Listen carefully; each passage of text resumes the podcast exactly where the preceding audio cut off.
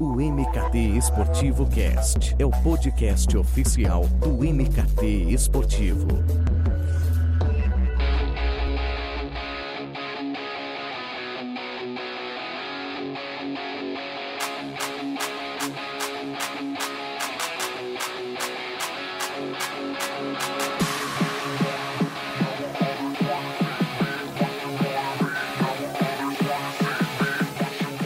É com grande satisfação, animação, entusiasmo e muito conteúdo que eu, Eduardo Esteves, chego com mais uma edição do MKT Esportivo Cast. Mais uma semana que este podcast especializado em marketing esportivo chega no seu celular, no seu tablet, computador, enfim. Não importa o device, o importa é que você está conosco. E hoje, senhoras e senhores, um tema que gera expectativa para alguns, apreensão para muitos que é o desembarque de clubes europeus no mercado brasileiro. É um movimento absolutamente natural e esperado que essas equipes de fora cada vez mais busquem mercados estratégicos fora dos seus territórios e de quebra conquistem torcedores e simpatizantes nos quatro cantos do mundo, especialmente os mais jovens, nessa fatia de público hiperconectada, hiperativa, tão concorrida e que é bombardeada de informações o tempo todo. E no Brasil, né, o país que mais exporta jogador, jogadores para a Liga do Velho Continente, não será diferente. Então vamos falar muito sobre este estratégico movimento neste episódio. Será que vamos ter no futuro torcedores mesmo, como, como primeira opção de um Barcelona, de uma Juventus, um PSG? Como é que será que o meio digital tem sido utilizado por essas equipes como um ativo de internacionalização de suas marcas? Afinal, a criação de conteúdo local é sim uma das formas efetivas de se construir uma relação e também como é que os nossos clubes, né, diante de uma concorrência pela atenção e pelo bolso dos fãs, como é que eles estão agindo afinal rentabilizar é uma parte fundamental deste processo. Então essas e muitas outras questões serão respondidas pelo meu convidado, que é o Frederic Falset. Ele é CEO da Samba Digital, uma agência especializada em internacionalização de marca no segmento esportivo. Frederick, seja muito bem-vindo. Prazer estar com, com vocês hoje. Frederick, conta pra gente sobre o trabalho da Samba Digital com os clubes e as ligas internacionais, para que logo de cara a gente já comece a detalhar como é que vocês trabalham a internacionalização de marca dos seus clientes, que eu tenho certeza que vai fazer aí total sentido ao longo do nosso papo. Sim, então a, a Samba Digital é uma, é uma agência né, especializada em internacionalização de marca através do digital. Realmente um segmento uh, que, que a gente atua. Uh, nós trabalhamos hoje com 25 marcas esportivas, a grande maioria são marcas europeias, alguns americanos, né? Trabalhamos pouco com, com o mercado brasileiro, por enquanto. Nós ajudamos o PSG, um Liverpool, uma Bundesliga, um, uma, um Roland Garros, né, a crescer no digital internacionalmente. Então, a gente atua, claro, no, no, mercado brasileiro, que foi o primeiro mercado que a gente começou em 2012 com o PSG, mas desde então a gente conseguiu crescer em outros mercados, né, como toda a América Latina, em espanhol, México, Argentina, Estados Unidos. A agência hoje é americana, né? Estamos em Miami, então tem uma base nos Estados Unidos, mas também temos projeto na, na Rússia, no mundo árabe, na China, né? Então a gente conseguiu pouco a pouco, com o tempo, muito muito trabalho através do, de nossa equipe, né? Crescer e atuar em quase 10 mercados hoje a nível internacional. É engraçado que eu tenho na minha cabeça, parece que como uma espécie de divisor de águas é, de conteúdos de clubes da Europa aqui no mercado brasileiro, é a criação dos perfis em português dos clubes franceses e, e, do Wolfsburg da Alemanha. É engraçado, mas eu tenho é, essa lembrança forte. Ele já existia do PSG, é, como você acabou de citar, até também pelo histórico do clube aqui no Brasil.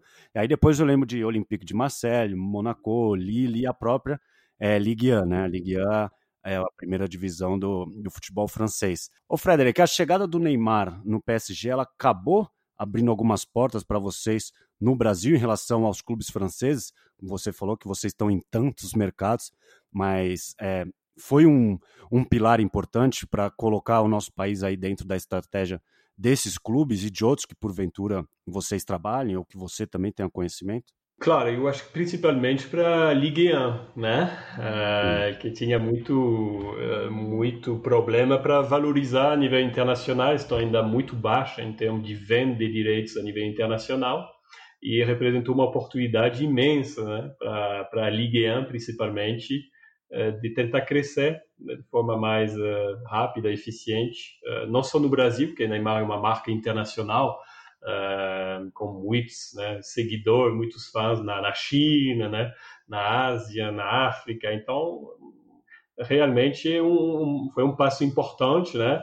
Cada vez que nós conversamos com uh, a Ligue 1 e cada fim de temporada, a gente vê que eles torcem para que o Neymar fique uh, no PSG, porque a saída dele seria realmente um, eu penso, um grande problema Uh, então, não, com certeza, né, é um valor, né, um, uma força incrível tanto para o PSG, mas sobretudo para a Ligue 1, eu penso. Como é que se diferencia o trabalho de vocês se a gente pegar, vamos colocar três pilares diferentes? Um Liverpool, que é um clube, por exemplo, Roland Garros, que é um torneio de tênis, e a Bundesliga, que é um torneio de futebol. Como é que, como é que se diferenciaria essa internacionalização? Acho que além dos KPIs de cada um, que também deve ser diferente, mas como vocês buscam trabalhar com essas três frentes distintas? É uma, uma boa pergunta, é um da, da, da dificuldade, mas também do, do, eu acho que faz também o nosso trabalho bem, bem interessante, né?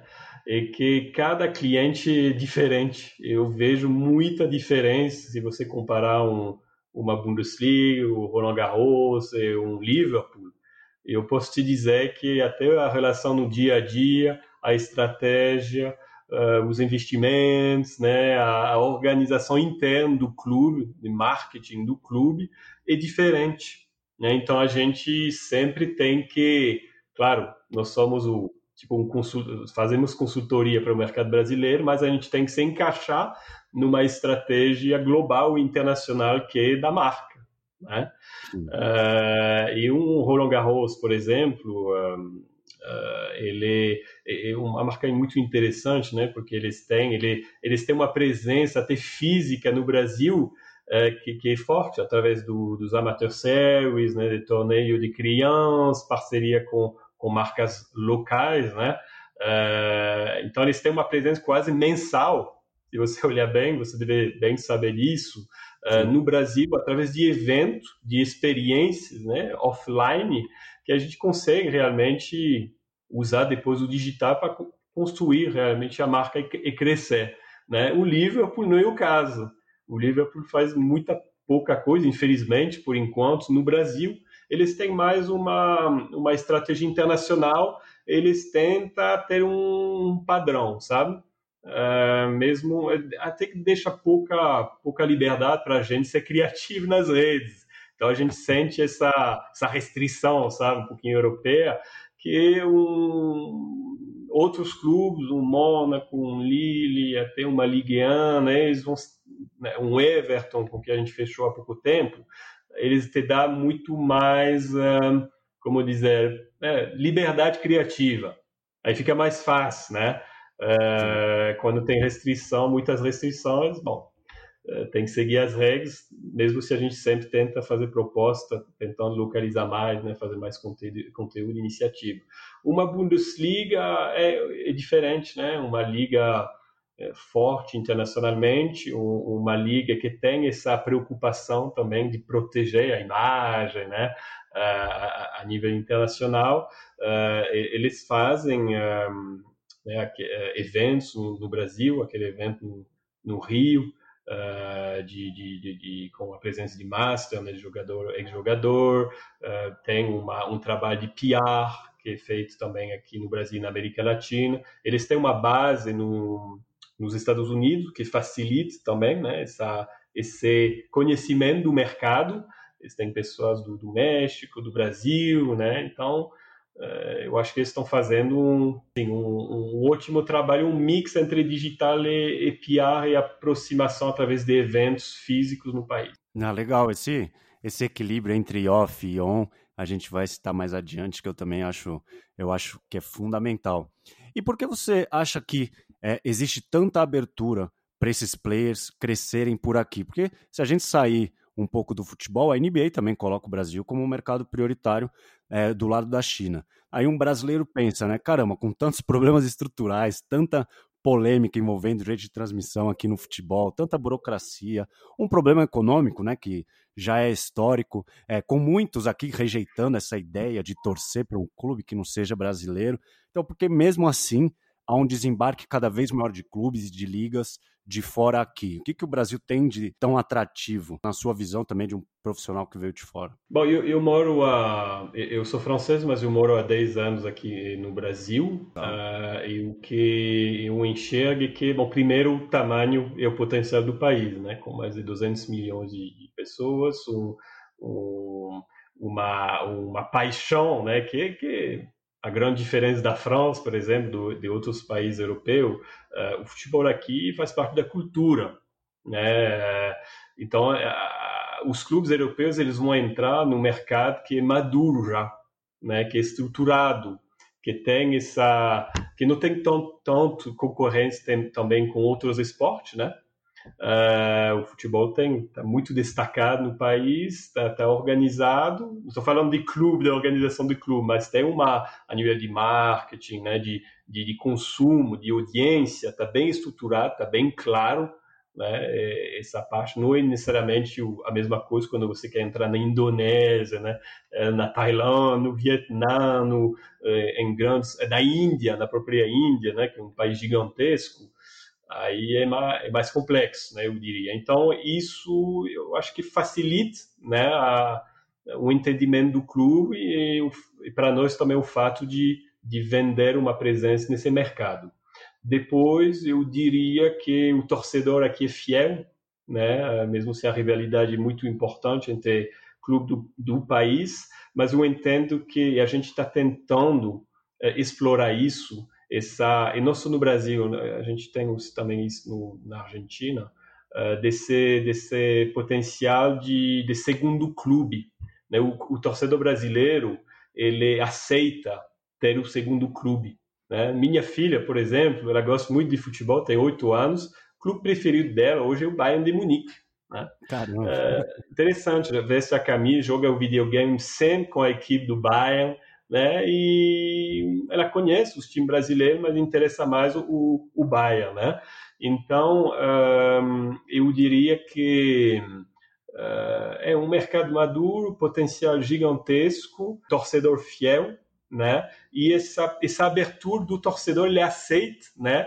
Torcer para um outro clube, que é um Flamengo, que é um Palmeiras, São Paulo, Grêmio, uh, porque a gente consegue oferecer uma experiência diferente. E por que será que, o, que os nossos clubes, e até mesmo alguns executivos que eu já li participação em entrevistas, já vi muita coisa desse tipo, eles acham, eles veem isso como uma ameaça, porque, assim, claro, os clubes de fora, eles têm um poder financeiro que a gente não tem, tem uns jogadores midiáticos, tem a força da marca, eles vão chegar em um mercado para catequizar o torcedor.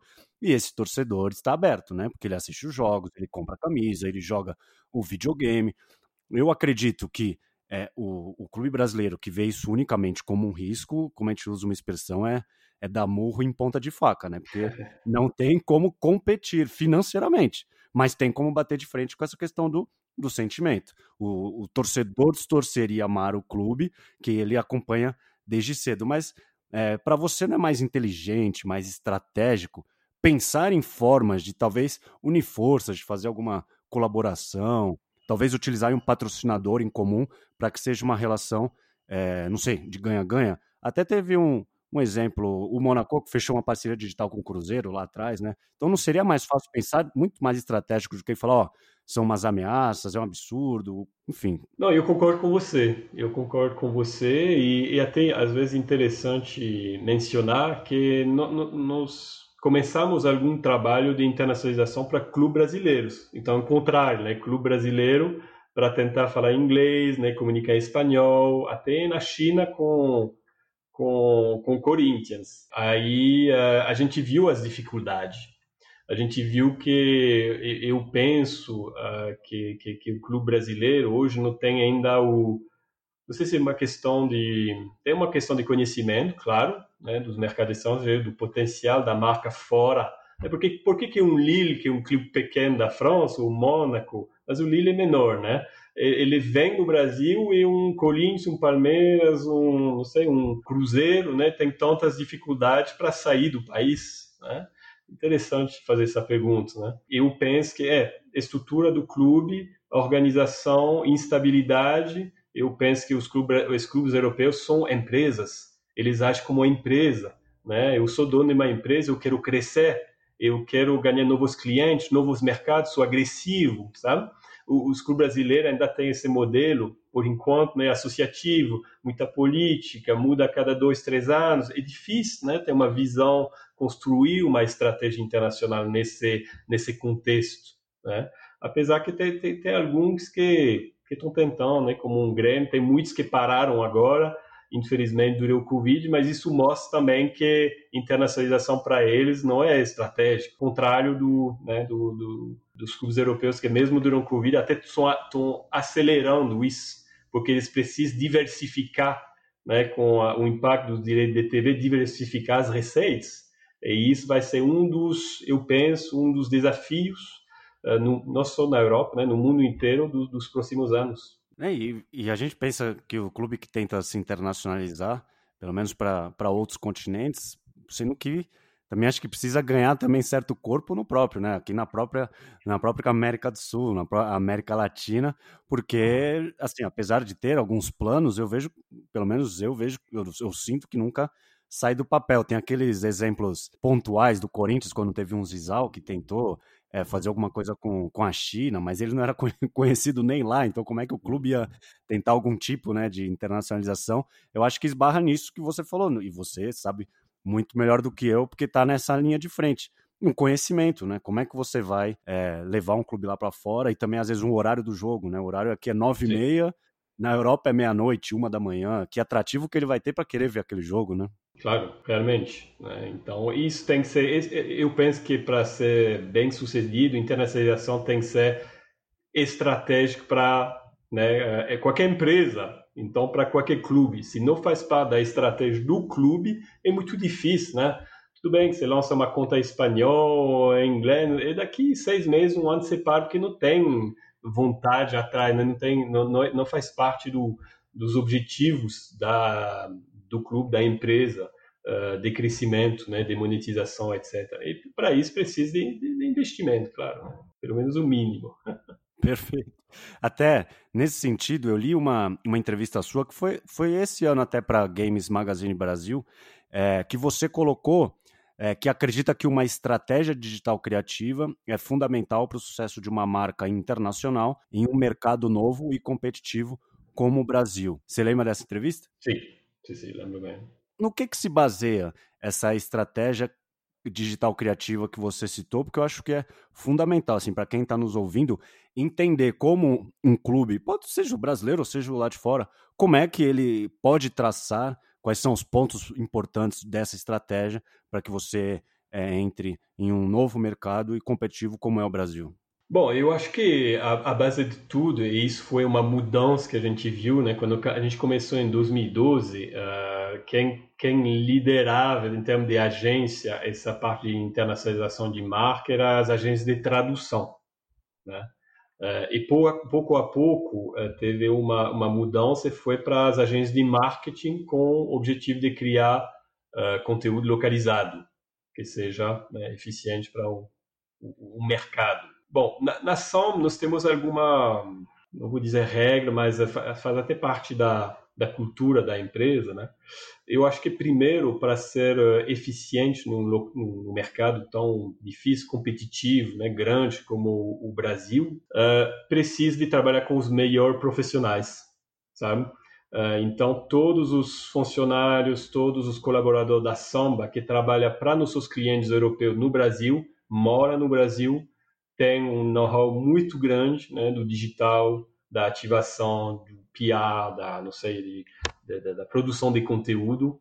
Uh, tem né, vários que já trabalharam para clubes brasileiros. Né? Então, para ser sincero com, com você, eu compito até com os clubes brasileiros. Eu quero que o conteúdo seja melhor do que o Flamengo, o Fluminense. O... Isso tem que ser assim, né? Senão eu não, tem, tem que ter os melhores profissionais, né? Em tudo, né? Eu quero ser uma referência, para ser uma referência, eu tenho que estar ciente que tem, tem que investir para ter os melhores. Então, para mim, a esse é o primeiro passo, né? Primeiro passo. Segundo passo, uh, tradicionalmente, eu diria, mas isso eu não estou inventando nada, né? Isso é coisa de agência. 80% do tempo é dedicado à produção de conteúdo, né? E só 20% na ativação. Eu pretendo reverter isso. Né? Eu tô, nós estamos na agência uh, investindo, né? Nos capacitando para pouco a pouco tem passa né, dedica mais tempo na ativação do conteúdo que, do conteúdo que a gente produz do que na própria produção né? e por isso que a gente há, há alguns meses atrás decidiu né, fazer um trabalho muito mais sincronizado não sei se seria a palavra certa em português entre entre nossa equipe de PR no Brasil e nossa equipe digital hoje eu consigo em alguns minutos né Uh, fazer um, não sei, um post nas redes sociais do PCG, do, sei, da Juventus, do, do, Liverpool, que, tem uma, que pode ter uma repercussão quase imediata nas mídias brasileiras, TV, ah, não sei, mídia, né, site, etc. E eu acredito muito nisso. Tem que ter uma, né, um trabalho em conjunto, mas quase live, sabe, ao vivo, entre distribuição e produção. E para mim isso é uma, um trabalho que a gente está tá desenvolvendo, ainda está perfeito, mas é nossa visão. É nossa visão de como ativar de forma eficiente, né, usando a, as plataformas digitais, o mercado. E depois eu diria terceiro, eu não, não citei muitos exemplos né, por enquanto, mas estou falando mais da estratégia, de visão, uh, e, e, considerar o, o clube europeu não só como um clube de futebol, mas como uma marca brasileira. Né? Se você quer ter um sucesso no Brasil, você tem que ser, né? Você entra numa competição com outras marcas, outros clubes. Uh, você tem que ser atrativo, você tem que oferecer experiências, né? oferecer uma coisa diferente, diferenciada, desculpa, uh, na maneira de interagir, de conversar, de engajar, uh, formar parceria, monetizar, né?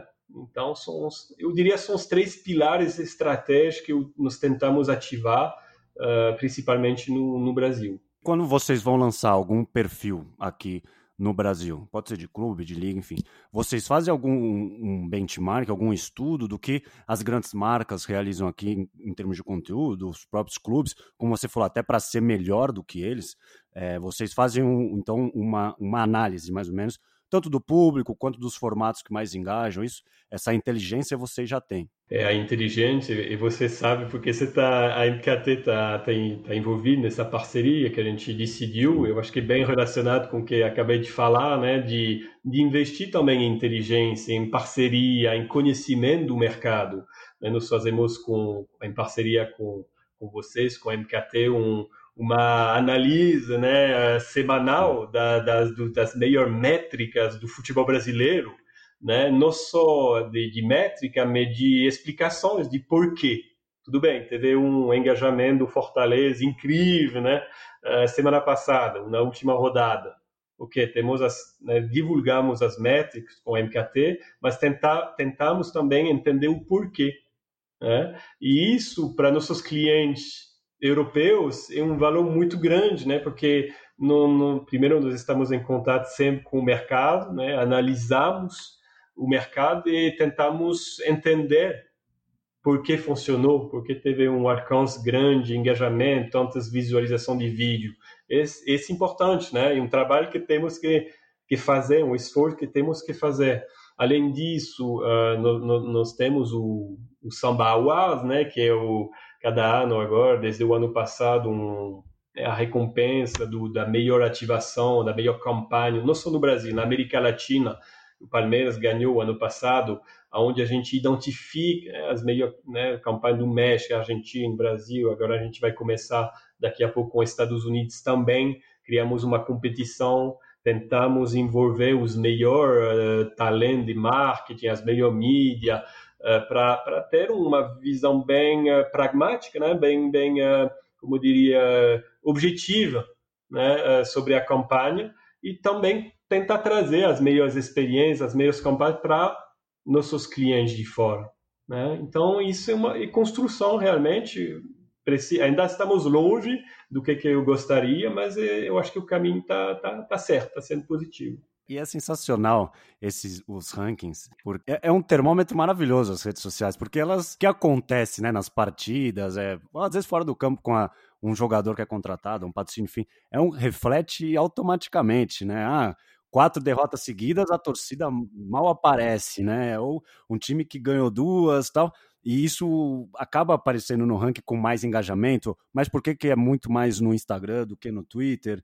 Ah, mas no Facebook o clube não ativa tanto, então ele aparece ele aparece uma posição ruim. Aí é engraçado que os seguidores do MKT acabam cobrando e marcando o perfil, falando: olha, aí tá derrapando, não tá. Então é muito legal isso, porque é um bom termômetro, né? Que a gente acaba utilizando e quando os clubes vão bem, eles, eles até compartilham, que ajuda é, a gente, né? Então é, é muito legal e né, nessa linha de frente, né, sentindo bastante como é que é, é o desempenho, claro, né? No, no offline impacta tanto os perfis das equipes, né? Sim, realmente, realmente uma, um bom exemplo de, de, de, iniciativa. Estamos muito felizes dessa parceria com, a, com vocês, né? Com, com a MQT. Ah, é um prazer. Ô, Frederic, eu acho que é, por sermos um, um país tão grande, com tantos contrastes, é, eu acredito muito na regionalização do Brasil como estratégia de conteúdo. Pelo tamanho, né, e por existirem tantas diferenças, eu acho que falta para os clubes daqui um plano que contemple é, a regionalização, não somente dos posts, mas das estratégias e das ativações. O que, o que eu vejo é, mais costumeiramente são aqueles materiais dando é, parabéns nos aniversários de, capitais, por exemplo. O que, para times como um Flamengo, um Corinthians, um Atlético Mineiro, que aí tem torcedores no Brasil inteiro, eu acho muito pouco. Por que, que eu fiz essa pequena contextualização? Para saber de você é, o desafio de penetração desses players de fora no Brasil é, e como trabalhar diante de tantos detalhes, tantas especificidades. É, para entender é, como é que vocês atuam diante de um país que é tão grande com tantas diferenças. É, eu, eu, concordo com você. Eu acho que é um grande desafio de, a regionalização aqui, é igual nos Estados Unidos, né? É, eu acho que é a mesma, mais ou menos a mesma, mesmo desafio com tanta diferença, né? Culturalmente diferente. Para ser sincero, hoje a gente não um, não necessariamente incentiva muito, no, inicialmente pelo menos, nossos clientes a ter uma uma, uma segmentação por região. Estou né? uh, falando de clientes europeus. Uh, mas, no caso, por exemplo, da, da parceria que você citou entre o Mônaco, Mônaco e Cruzeiro, claro que quando você tem um, um asset, um parceiro numa região como Minas Gerais, né, com um clube grande como o Cruzeiro, faz para mim total sentido eh, desenvolver né, uma, uma estratégia mais regional né? porque tendo um, esse, essa parceria nessa cidade, nessa região, uh, eu acho que você vai ter mais, uh, né, mais opções, ter em, ter em busca de, de, monetização, de patrocínio, licenciamento, etc. Porque você tem um asset, né? você tem um, qual seria a palavra em português, um, é um parceiro forte na, naquela cidade. Então, para mim, isso faz, faz muito sentido mas quando não existe ainda né, essa, essa vontade de criar uma, né, uma parceria, por exemplo, com outro clube da parte do, por exemplo, de um livro, que é mais restrita, aí a gente tem mais uma, né, uma visão nacional com o PSG também, que não, não necessariamente vai querer uh, estabelecer parceria com um clube específico, justamente para não excluir os outros, que pode ser uma, né, um argumento que, que, que eu entendo, então vai ter né, mais essa busca pela, pelo, é, pelo engajamento, o alcance a nível nacional. Ou, ou patrocinar um carnaval, né? Que é um símbolo do país. Eu acho que isso também pode ajudar, não? Sim, sim. E uma, uma ativação que a gente tentou com o PSG há dois anos atrás, né? Foi, foi uma proposta da agência.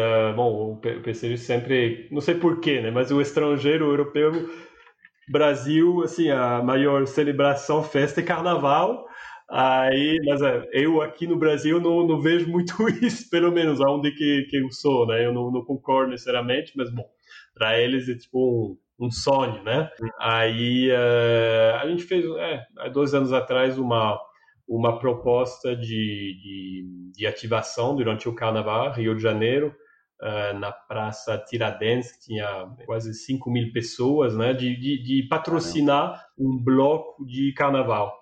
Não, uh, a gente conseguiu uh, eu, eu fui, eu fui lá, estava lá, né? Tava chovendo muito, foi um, assim, apesar da chuva, teve 5 mil pessoas, então assim, isso foi, foi, foi, muito bom. Teve retransmissão ao vivo, né? Nos canais do, do né, Facebook, Instagram, é, do, não sei se tinha YouTube, mas do, do, PSG. Teve uma grande repercussão porque a gente tinha envolvido também a Fox como media partner desse, uh, desse momento.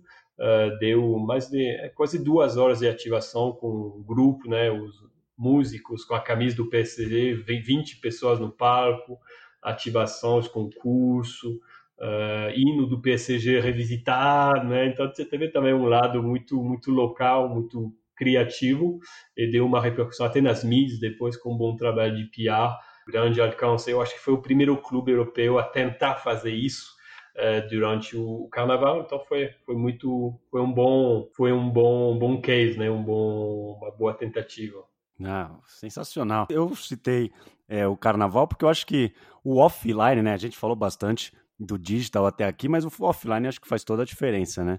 É você fazer o fã ali, o torcedor sentir na pele o quanto ele é especial, o quanto ele tem a atenção, né? Oferecer uma experiência é, diferenciada é fundamental. Estar ali nos pontos de contato, se relacionando mais intimamente. Eu até destaquei recentemente no MKT Esportivo o evento é, Ligue 1 Touch, que aconteceu na China, né, que reuniu transmissão de uma partida, exposição de uniformes dos jogadores, teve desafios para as crianças, enfim. As fotos é, mostram ali como as, as crianças estavam felizes, tinha muita coisa do Mbappé, do Neymar. É, o Manchester City também já fez um evento aqui em São Paulo, num pub. Tem a, a NBA House, que é um evento também premiadíssimo, que une também transmissão, memorabilia. Pensando, o, o Bayern de Munique fez um evento B2B, mas assim, pensando num próximo passo, né?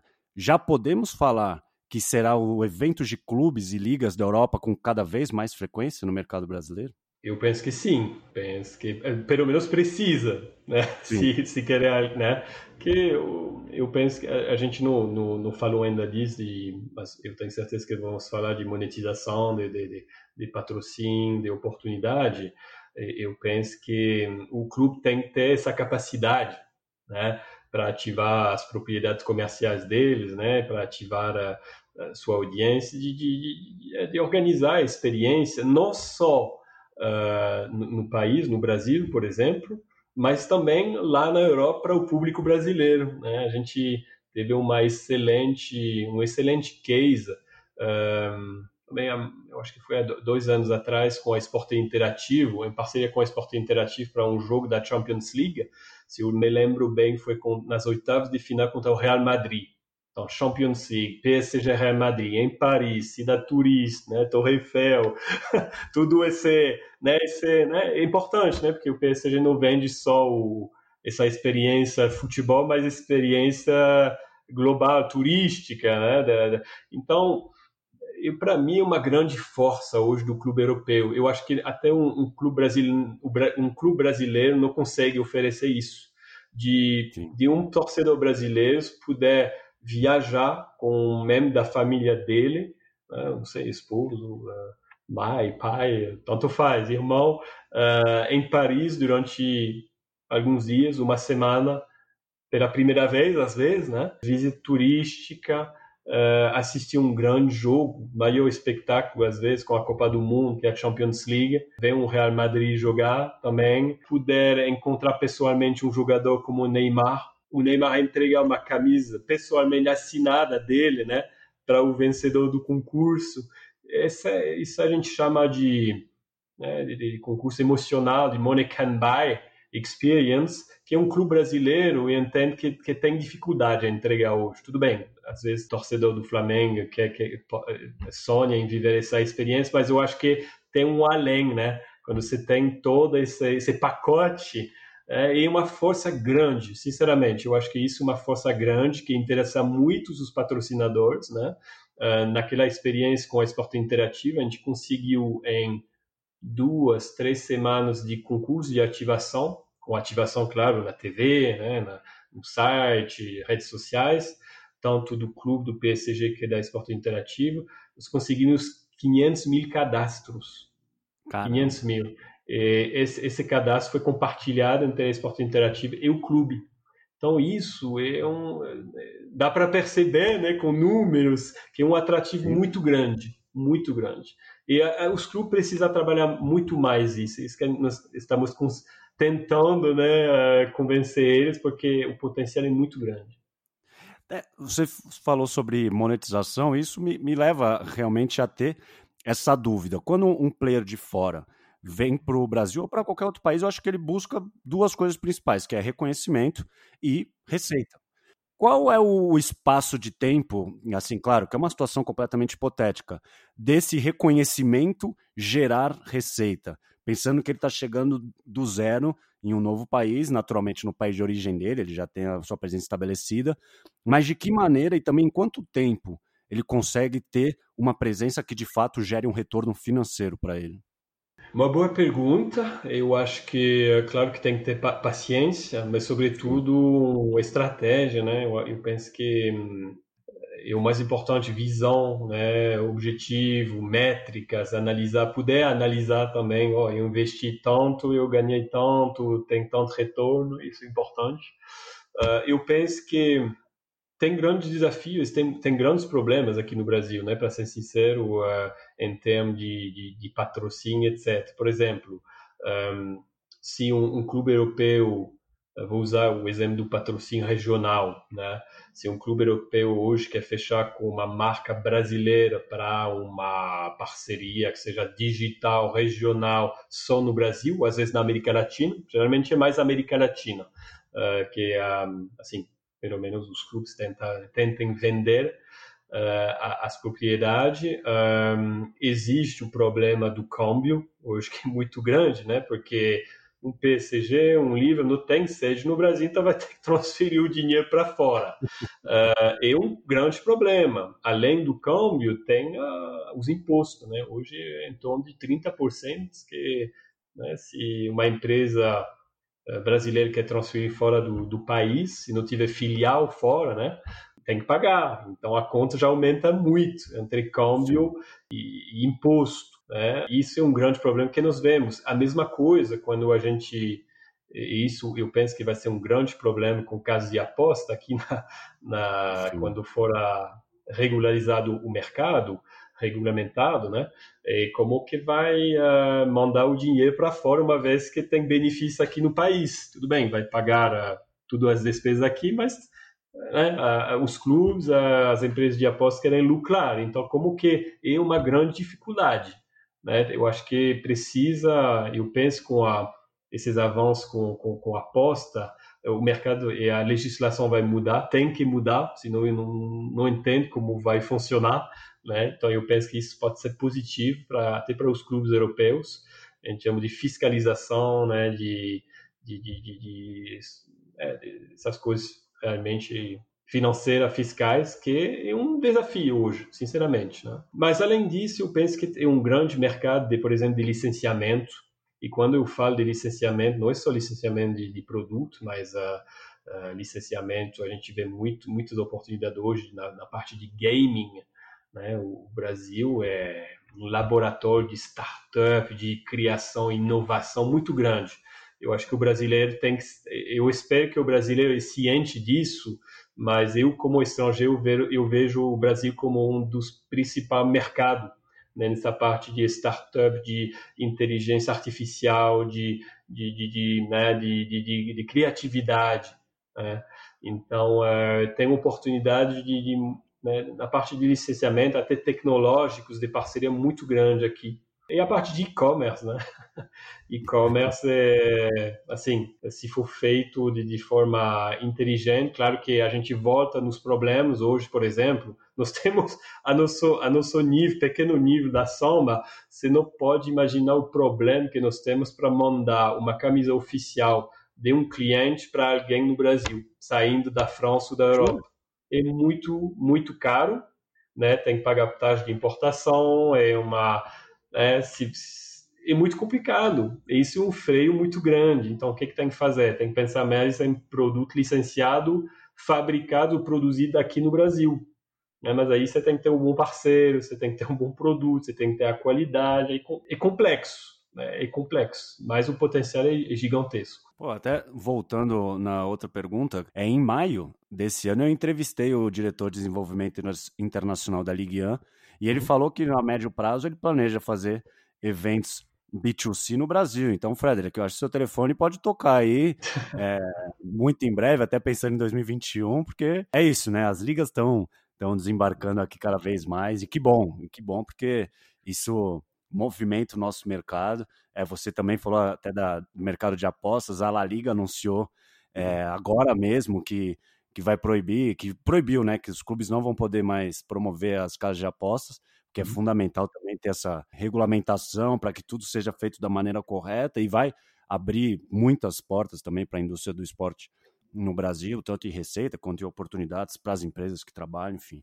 Então, é bom a gente ficar, ficar de olho nisso. Frederick, eu vou fazer uma pergunta que é um, é um pouco polêmica, né? Mas acho que uhum. você você vai poder falar com propriedade. Até você citou é, a sua filha, que, que torce para o Bayern de Munique, porque quando falamos de um brasileiro torcer para um clube de fora, muitos dizem que é impossível, que isso não vai acontecer, que é mais uma simpatia do que uma torcida, porque tem aquela coisa, aquela questão cultural de passar de geração para geração e acabam falando que é, essa possibilidade não existe. Mas as crianças de hoje, além de serem os pais de amanhã, né, elas estão na internet, elas estão cada vez mais consumindo conteúdos dos clubes do Messi, do Cristiano, do Neymar, do Richarlison, no Everton, do Haaland, no Borussia, jogando videogame com o Everton, com o PSG, enfim. A Netshoes é, até bateu o recorde de venda de camisas de europeus, o PSG deu um show agora, até por conta da Champions League. Então eu quero saber de você isso, essa a sua opinião sobre essa possibilidade de clubes europeus se tornarem a primeira opção dos brasileiros, dada essa força é, tanto de marca quanto financeira e também de terem os jogadores mais midiáticos. Sim, eu, eu penso que está, sinceramente, está começando a ser uma realidade, sobretudo com mais jovens. Eu citei minha filha, mas eu vejo também na escola, né? Eu vejo pouca camisa de, hum. de clube brasileiro, né? Quando joga no, no recreio, né? no, no, no intervalo, Uh, e camisa do PSG, do Bayern, né, do, do, da seleção da Alemanha, uh, de um Arsenal, Manchester United, e, isso é, é real. Né? Eu penso que uh, o que eu, eu penso, eu lembro dessa história do, do Bayern nos Estados Unidos, né?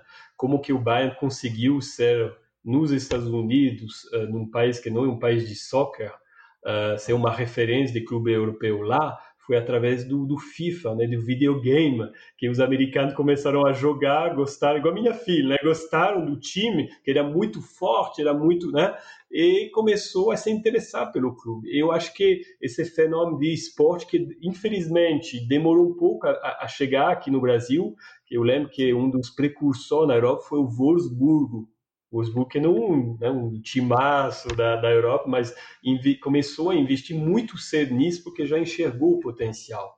Né? Então isso para mim é tem uma força que a gente assim um potencial muito grande e já é realidade.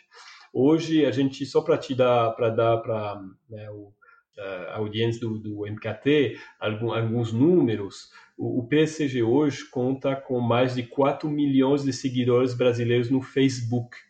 Né? 4 milhões. Eles têm mais de 6 milhões no YouTube do Brasil.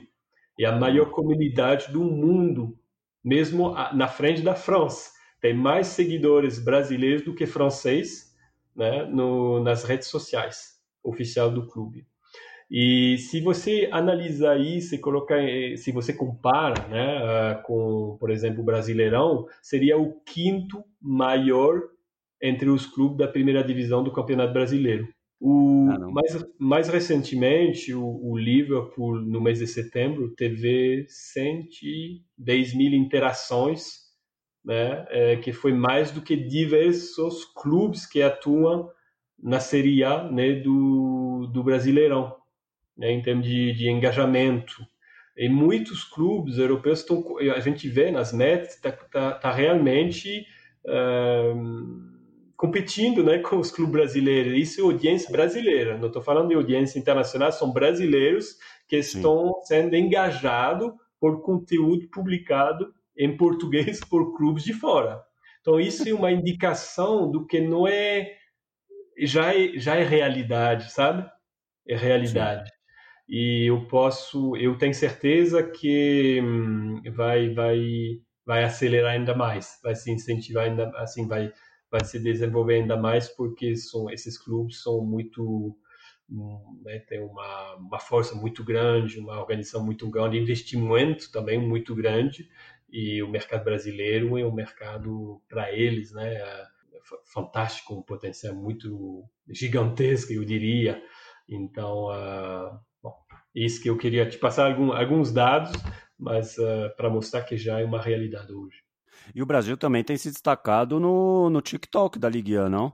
Sim, Sim, eu não tenho os números na minha frente, mas eu sei que a TikTok é uma, é uma rede social que está que tá crescendo muito. A gente falou antes de esporte, mas esporte Brasil hoje é top, top 3, né, internacional, Sim. e muitos clubes, até europeus, né, tem agora jogador brasileiro de esporte. A gente está tentando trabalhar também a nível da agência alguns jogos amistosos entre jogador esporte europeu e jogador aqui do Brasil. Eu lembro da, daquela ativação com o Wendel Lira, uh, contra o jogador de Wolfsburg, né? Então, pouco a pouco, nós é, estamos também tentando explorar mais as possibilidades do, do gaming, do, do, do esporte dentro da estratégia de desenvolvimento da marca no Brasil. E é engraçado porque a gente sempre a gente acaba citando os gigantes porque eles estão na, na linha de frente, eles são os mais fortes, mas é, esses clubes considerados é, medianos, né, em termos de posição na tabela, até de relação financeira em relação aos grandes. É, vocês todos de esportes, mas eu lembro que o Chalk 04 também era uma referência de ter lançado uma equipe, o Watford da, da Inglaterra. Então é engraçado como não são só os gigantes, né? Os menores também é, eles estão nessa vanguarda assim, né? De, de inovação, de lançar iniciativas, cientes que é um mercado que vai crescer, seja de esportes, seja de como a gente citou agora, de, de após, seja no videogame, enfim. Então é muito curioso isso, né? Você citou o, o Lili, né? Também fazendo conteúdo em português, é, é, eu acho fantástico porque não são só os gigantes, né? Então é, isso é, é até para a gente olhar, né? Por que, que os nossos gigantes não estão fazendo alguma coisa se até os clubes menores lá eles têm, né?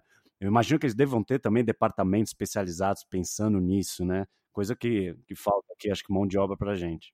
Sim, é, é, é, até interessante ver o, a, o caso do Mônaco. O Mônaco tem pouco público no estádio. Não sei se você já, já assistiu um jogo do Mônaco na TV, mas só quando tem um PSG ou quando tem um, né, um, um, clássico contra a Nice, é do sul da França, que o, o estádio pode encher. Se não, tem, não sei, um 5, 6 mil pessoas no máximo, que é muito baixo, só? né? É muito baixo é médio, né? Às vezes pode ter menos até, dependendo do jogo. Então, é um clube que depende realmente da, da internacionalização da marca. E uma marca, felizmente, que é muito forte, né? o Mônaco internacionalmente, no assim, relacionada ao clube de futebol, mas a, a cidade, né, o lado turístico, a, o, a, o posicionamento né, da, da, da marca Mônaco é um, hoje uma, um clube que tem milhões de seguidores né, no, no mundo inteiro nas redes sociais. Eles estão conseguindo até monetizar, eu acho, de forma bacana essa audiência, para compensar né, essa audiência no estado que eles não têm, né, com ingresso de, de, de ticketing. Né? Então é interessante esse caso do Mônaco, é muito né? É, é bem uh, mostra o potencial hoje, né, da, da internacionalização e da, das redes sociais. Bom, mas isso é, é, assim, eu ia falar é sensacional, mas assim, é curioso. Tem alguma explicação? Porque a gente pode pensar o Mônaco, tinha o Rames Rodrigues, o Falcão, o João Moutinho, tinham jogadores famosos que, né, na, pelo menos na teoria, levariam público. Tem alguma explicação assim para o pessoal não ir ao estádio só quando é clássico? Bom, para começar, Mônaco, se assim, de, de, cabeça, eu não verifiquei agora, mas é uma cidade, assim, é um país, até um país, não nem uma cidade, mas tamanho Sim. de uma cidade pequena de 20 ou 30 mil habitantes. sabe? Sim. Então, já o potencial da cidade mesmo é, é, é, bem, é bem pouco e uma assim mais uma cidade de, de, alto nível tem muitos tem uma fiscalização bem atrativa lá então tem muitos ricos que saem da França para morar lá quando eles têm a possibilidade. E não é um não é um matéria de futebol né? Apesar que que teve grande jogador porque é um clube que, que é rico. Mas realmente em termos de audiência no, no estádio é muito pouco né? ganha muito pouco dinheiro com isso. Então eles precisam um, né, uh, dessa, dessa audiência internacional para uh, para ganhar dinheiro, né? até de patro, patrocinadores são geralmente marcas grandes internacionais e para sobreviver, não sobreviver, mas uh, né, engajar até, né? porque no estádio tem pouca pouca possibilidade.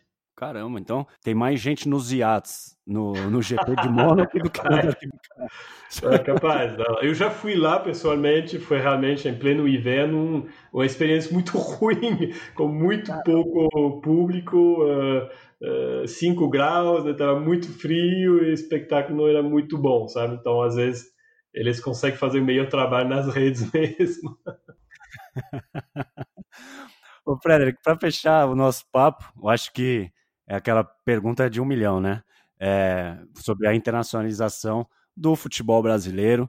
É, na sua visão, você acha que nós temos que trabalhar mais em conjunto, né? não tão individualmente, é, como hoje faz a Premier League no mercado americano, até saiu um estudo de como eles estão lá rivalizando bastante, até com a seleção feminina, que é mais forte que a MLS, como a La Liga também é, tem feito na América, ou tem buscado fazer na América. Talvez seja esse um bom primeiro passo para que nós tenhamos algum é, reconhecimento lá fora. Não, não basear esse reconhecimento do futebol brasileiro na seleção, né? Acho que hoje internacionalizar passa a ser muito mais é, um movimento de defesa diante desse nosso cenário do que um trabalho de marca, de branding, de marketing. Você acha que temos que pensar mais em conjunto? Eu, eu acho que o primeiro passo tem que vir da, da CBF, né? Porque quando Sim. você tem uma propriedade como a seleção brasileira, uh, a seleção brasileira foi a seleção que me, na época, quando eu era jovem, né, pequeno, na França, que me incentivou a gostar do Brasil e a gostar do futebol. Então, a, a, a potência dessa marca, não tem, não tem marca mais potente no mundo em nível de seleção. Seleção brasileira né, com a história, Pelé, tudo, né, que não vou, não, não, vou lembrar agora, mas é, é, a seleção mais forte uh, na, na imagem, né, na, no, no, no, no, sonho até das crianças da Ásia, da África, da Europa, dos Estados Unidos. E hoje eu sou muito, eu fico muito surpreso, muito decepcionado até, uh, de ver que nem um site inglês a, a CBF tem, né, a seleção tem, né, nem isso tem. E eu não estou falando de possibilidade igual a, a seleção argentina está fazendo. Eu penso que a, a seleção argentina, a AF, está fazendo um trabalho muito melhor de internacionalização que, que a seleção brasileira, ou que a CBF, com já patrocínio fechado né, na, na, China, vários na China, e-commerce fora do, do país. Né? Eu não entendo porque não tem essa. Né, primeiro passo a CBF mostrar o caminho né, desenvolver uma estratégia, porque eu penso que o retorno seria absurdo. Tem Sim. tudo na mão, tem tudo na mão, né? E depois realmente também tentar valorizar, né, as competições, o, o mas depois os clubes vão, vão, seguir. Mas se não tiver um, sabe, no top igual na Espanha, na Liga, eles fazem um trabalho excepcional, eles até bancam a eu lembro quando eu fui no, no Soccer X de, de, de, México, México City, há três anos atrás, e tinha 15 clubes da, da liga presente, até com stand tudo, e tudo foi bancado pela liga, né? Então, para mim, isso é um exemplo, e eu penso que tem que começar né, pela própria CBF. Vai ser difícil ter uma aliança entre os clubes para valorizar o futebol, né, comercialmente, o futebol brasileiro fora do Brasil. Eu, eu vejo isso difícil. Há, há dois episódios eu entrevistei o, o Christopher Halder, ele é, ele é head da, do digital da Federação Portuguesa de Futebol, e eu perguntei justamente isso para ele, porque é, no Instagram e no Facebook as publicações são em português de Portugal e em inglês. Eu falei, caramba, a CBF, que, que a maioria dos jogadores eles atuam fora, atuam na, na França, na Inglaterra, enfim, na Itália, é, não faz um trabalho de ter pelo menos o, o inglês ali. E ele falou para mim isso, ele falou, não, naturalmente o nosso público prioritário são os portugueses, mas a gente não pode excluir porque é, outros mercados, porque hoje a seleção portuguesa é formada quase por jogadores da, que estão na Premier League, fora o Cristiano Ronaldo. Então tem essa visão de falar assim, claro, nosso prioridade é o nosso público, é português de Portugal ou português do Brasil, mas a partir do momento que você não faz ali nenhuma uma legenda em inglês, você já é, corta, deixa completamente de lado uma potencial audiência que você poderia impactar lá fora, né? Claro, e quando você. E sempre é a mesma coisa, né? Quando você quer atrair patrocinador ou marcas internacionais, você tem que dar um sinal. Você tem que, ter, você tem que mostrar que você é pronto para ativar né, e, montar essa parceria. Se você nem se esforça em falar inglês, me parece complicado, sabe? Não, te dá um bom, não te dá confiança em fechar algo. Você tem que mostrar, não, eu tenho uma estratégia internacional, eu tenho um plano de ação, eu tenho recurso, eu tenho ambição, eu tenho objetivo, né? E com isso facilita, né? Isso que a, a seleção argentina tá, tá, tá, eu acho que está sendo bem feito esse trabalho interessante, o trabalho que estão fazendo. E tá aqui do lado, né? Mas é. parece que a gente, a gente fecha os olhos, mas tá bom. Ô, Frederic, muito obrigado pela sua participação. Nosso papo foi fantástico. É, porque acho que já estamos adiantando, né? Algo que fatalmente vai ocorrer com muito mais força, afinal, é, já ocorre nesse momento, com os clubes lançando perfis, as ligas, conteúdos em português, ampliando aí a linha de licenciados, enfim. Então, é, foi muito importante trazer esse tema à tona, porque certamente muitos voltarão a ouvir esse episódio mais adiante, quando é, novidades chegarem ao nosso mercado. Então, pô, muito obrigado e o espaço é seu para o último recado. Não, muito obrigado para você, Eduardo. Foi um grande prazer para todo os seguidores e audiência do, do MKT, um, um, site que eu, eu leio todos os dias, para ser sincero. é muito importante, né? Mesmo se eu estou dentro do mercado, eu tenho que me informar, eu tenho... É, é, fundamental, né? Vocês têm um papel fundamental no mercado e, sim, parabéns novamente, sempre um prazer, né? Para, às vezes, daqui algum mês, para a gente ver né, como que evoluiu esse, né, essa presença dos clubes europeus aqui no Brasil. Com certeza, pô. A gente agradece. Nós é, de nossa parte do MKT e certamente também os ouvintes. E ouvinte, você que ficou até o final, quase uma hora de papo, passou muito rápido porque foi muito gostoso, foi muito enriquecedor, tamanha informações que o Frederick nos ofereceu. Então, muito obrigado e estaremos juntos numa próxima semana. Tchau.